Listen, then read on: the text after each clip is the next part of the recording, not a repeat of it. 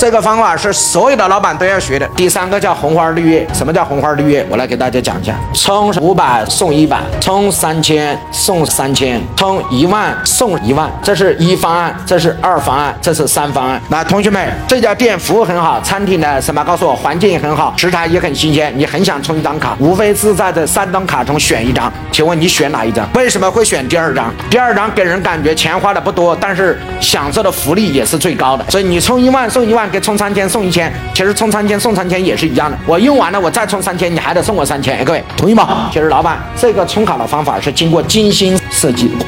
为什么他会让人家一眼就看到这个三千会充啊？因为前面这两个卡的方案是绿叶方案，用这两个绿叶来衬托这一个红花，所以充卡方案中不能所有的卡的方案是真的，记住只有一个是真的，其他的方案都是假的。用那个假的方案来衬托真的方案，才选了那个真的方案，让客户觉得他占了便宜。